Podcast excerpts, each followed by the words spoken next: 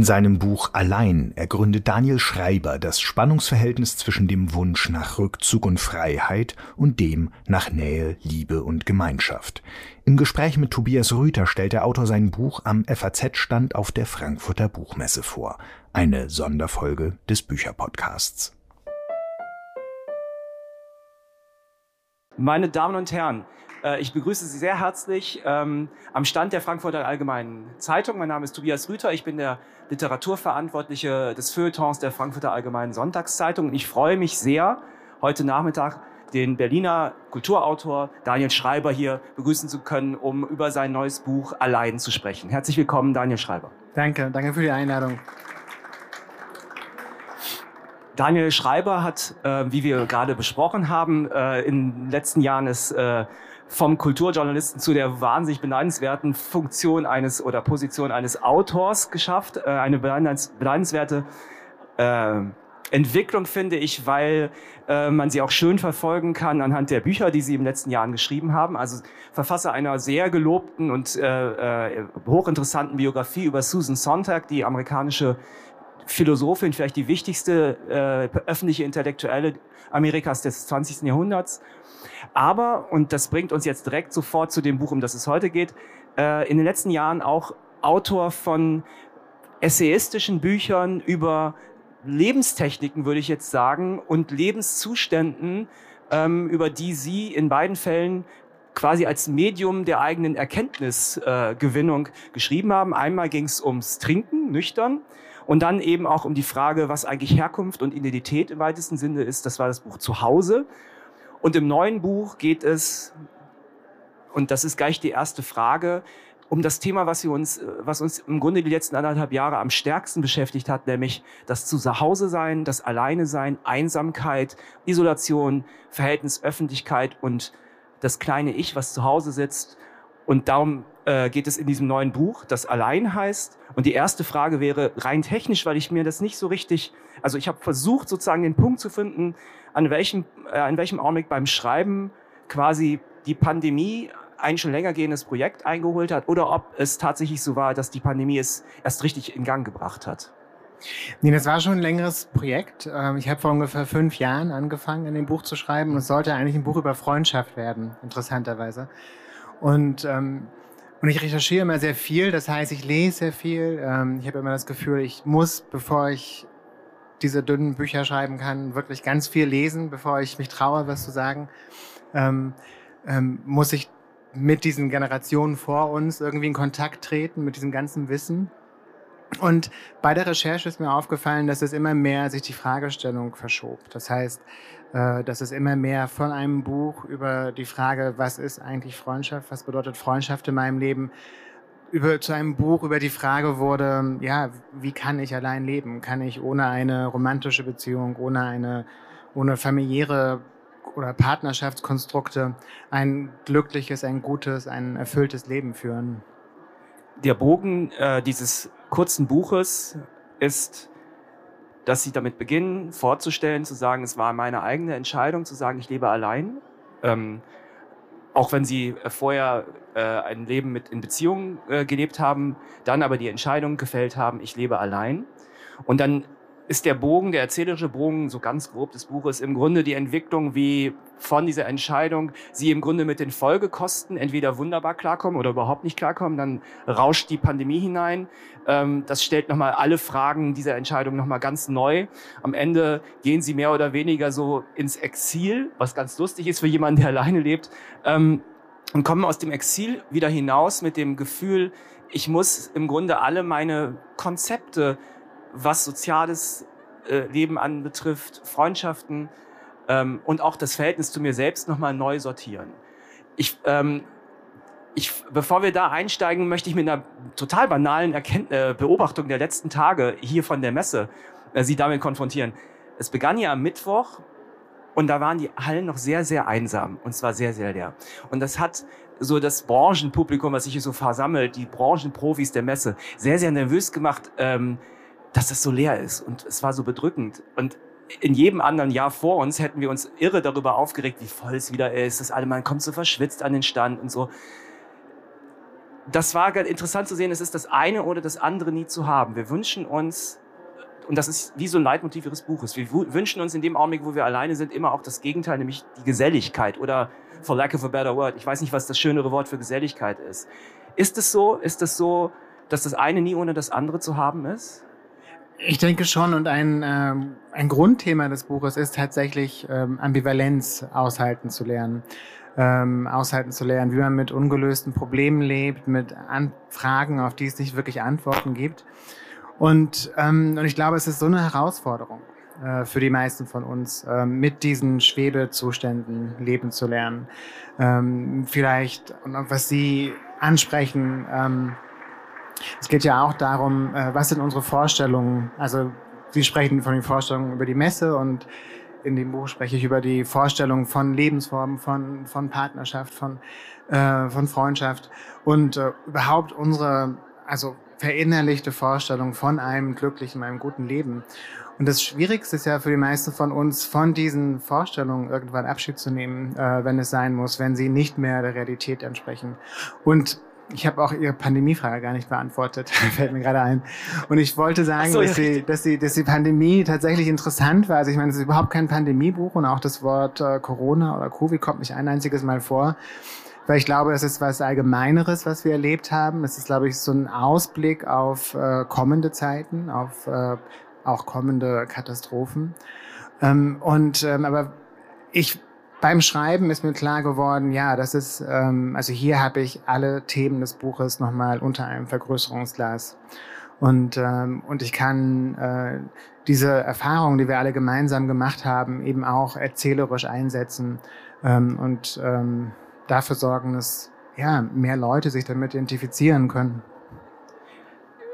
Biografisch gefragt, war es ein Augenblick, an dem Sie entschieden haben, das ist es jetzt? Gab es einen Plan vom Leben allein oder ist es etwas, was entstanden ist und Sie haben dann begonnen, das äh, anzunehmen? Es ist immer so schwierig, nicht so in Therapie-Deutsch drüber zu reden, aber ähm, war, sozusagen, war es ein Prozess oder war es eine Entscheidung? Nein, es war ein Prozess und auch ein Prozess, glaube ich, der für die meisten Menschen, die allein leben, nie wirklich aufhört. Ähm, und ja, ähm, ich habe eigentlich ähm, immer Beziehungen geführt, die ganze Zeit. Äh, manchmal haben sie sich auch überlappt und äh, manchmal habe ich zu meinem eigenen Charme auch doppelt Beziehungen geführt und ähm, und irgendwann hörte all das auf. Und, äh, und ich war stand dem genauso überrascht gegenüber wie diesen Beziehungen und den Affären, die ich hatte. Und ich hatte den Eindruck, ich also ich habe mir das gar nicht ausgesucht. Also ich habe nie, nie eine bewusste Entscheidung getroffen, das soll so sein. Und, ähm, und dann vergingen ein paar Monate, dann verging ein Jahr, dann zwei, drei, vier Jahre, äh, in denen dieser Zustand anhielt. Und mir wurde immer deutlicher, ja, vielleicht ist das eine Art, eine neue Lebensphase, die ich gerade betreten habe. Und vielleicht ähm, gibt es die Möglichkeit, vielleicht ist es gar nicht mehr so unwahrscheinlich, dass ich auch allein bleibe. Und ähm, genau, und aus dieser Konstellation heraus ist das Buch entstanden. Und ich glaube, dass ähm, viele Leute, die allein leben, ähm, genau durch die gleichen Gefühle gehen tatsächlich, weil äh, aus irgendeinem Grund reden wir nicht darüber, aus irgendeinem Grund sind es Fragen, die wir als Gesellschaft nicht stellen. Äh, aus irgendeinem Grund glauben wir, dass Menschen, die allein leben, irgendwie gescheitert oder defizitär sind oder eben nicht ähm, Zugang zu dem haben, was uns alle glücklich macht dass am äh, Horizont dieses Buches bei all ihren ähm, Ergründungen, die sie mit Hilfe von vielen, äh, ich hab, konnte überhaupt nicht aufhören aufzuschreiben, lauter Namen und äh, Bücher, die ich noch nicht kannte oder ich zum Teil kannte, die Zitate, die ich kannte oder anders verstanden hatte. Also es ist ein Buch, wo man sehr, sehr viele Sätze anstreicht und Namen rausstreicht. Am Hintergrund, aber im Horizont des Ganzen steht im Grunde immer die Konvention, also die, das, was ich gerade angedeutet habe. Ähm, das Buch ist auch das Buch eines schwulen Mannes, äh, der über das schwule Älterwerden erzählt und auch über die, ähm, über die Frage, dass es irgendwann mal den Augenblick gibt, ähm, da gibt es einen, einen Begriff von Roland Barthes, Arcadia, dass man äh, beginnt mit einer, sozusagen mit einem verkümmerten Herzen zu leben, weil bestimmte Dinge sich nicht mehr einlösen werden. Ähm, diese ungeheure Kraft der Konvention und dagegen der, der Versuch, sein Leben anders zu modellieren. Ähm, ich finde es, äh, finde es enorm interessant, dass wir im 21. Jahrhundert dennoch immer noch das Gefühl haben, äh, auch wenn wir noch so frei leben, und das ist auch ein Buch von äh, über unglaublich viele Freunde von Ihnen, die Kraft dieser Konvention ist ungebrochen. Und auch selbst wenn man sich noch so emanzipiert und noch so klug ist und noch so viele äh, Freunde hat, am Horizont ist immer die Konvention, die sagt, irgendwas stimmt hier nicht. Und zwar jetzt gar nicht in der Frage sexuell, sondern es stimmt nicht, wie du, es stimmt nicht, wie du dein Leben organisierst.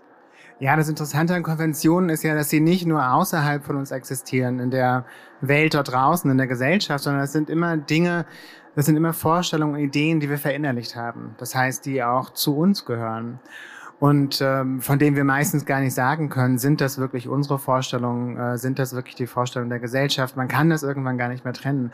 Und deshalb sind diese Konventionen natürlich immer da.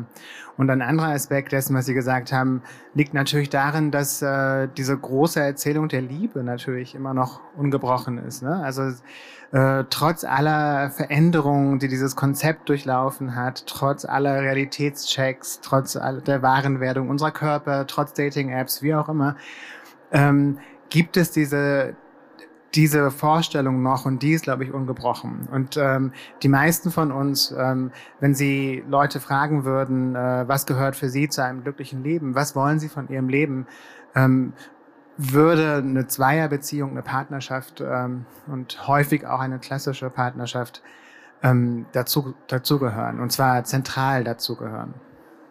Interessant war, dass äh, am vergangenen Sommer äh, in, als die Pandemie im Grunde auch auf, äh, immer deutlicher zeigte, dass man seinen Alltag anders und sein Sozialleben anders sortieren, äh, äh sortieren muss, ähm, gleichzeitig eben immer wieder die, diese Gerüchte aufkamen, nie wirklich bestätigt, dass es so Superspreader-Ereignisse von feiernden 18-Jährigen gibt und so weiter, haben wir bei uns im Feuilleton ähm, der FAS einen Text gedruckt von einer Journalistenschülerin, Mitte 20 aus Hamburg, die ganz, das war ganz mitreißend, die gesagt hat, in all den Regelungen, den Bestimmungen, wie leben wir jetzt miteinander, wie groß darf die Gruppe sein, die Ostern feiert, ist der Ausgangspunkt die Kernfamilie.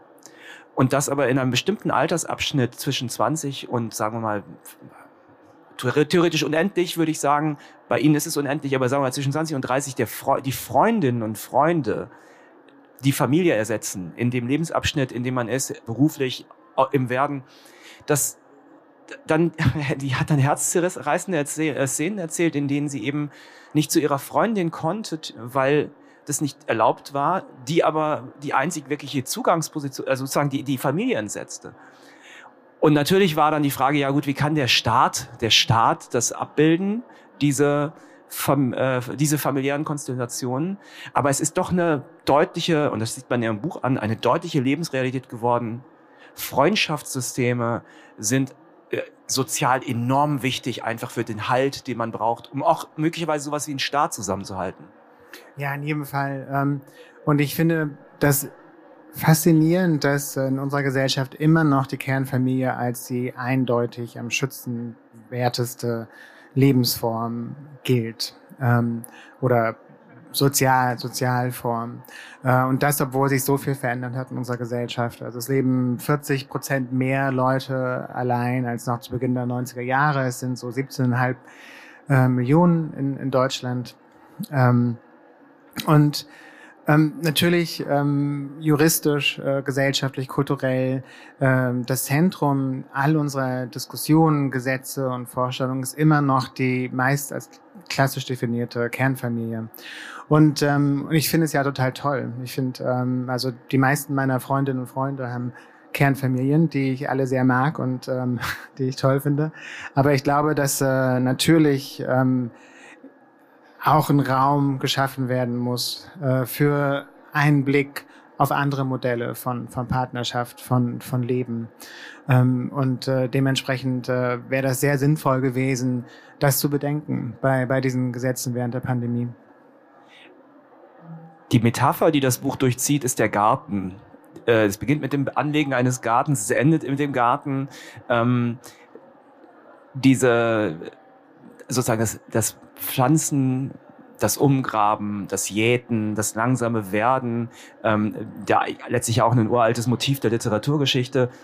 Ist das so was, ähm, ist die Metapher, die dahinter steckt, oder die, die Lösung dieser Metapher, die lebenslange Arbeit ähm, am Sozialen, dass man immer wieder nachfassen muss, aufmerksam sein muss, dass man wässern muss. Also ich will jetzt nicht zu so tief in diese Metapher einsteigen, also man muss immer wieder gießen und düngen und hin und wieder muss man auch ein paar Blätter rausreißen und ähm, ist das, ist, verstehe ich die Metapher so richtig, dass das quasi die lange Dauer ja. eines Lebens heißt, sehr viel ja. umgraben? ähm, und es das heißt vor allem äh, Kontrolle abgeben, weil das ist in dieser Metapher auch sehr zentral drin. Man kann all diese Sachen machen, man kann ähm, düngen, gießen, umgraben, man kann sehr viel Zeit investieren in Pflege und das ist auch wichtig und das hat auch Ergebnisse, aber letztlich ähm, haben wir damit nichts zu tun, wie schön der Garten wird. Das ist, ist nicht in, nicht in unserer Macht, wie schön diese Blume wird, wie groß dieser Baum wird, ähm, welche Krankheiten diese Pflanzen befallen und so weiter.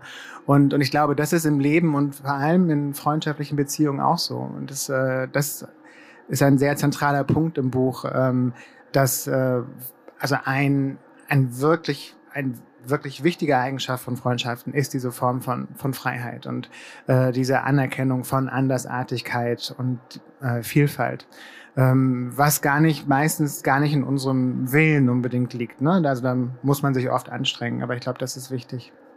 Ich muss gerade den Satz, ich habe ihn jetzt leider nicht mehr präsent, es gibt so einen schönen Derrida-Satz, ich lass dich, weil ich weil ich dich brauche. Ne, das ist jetzt ich, ich lasse dich, ich will es so. Ich will es so, ja.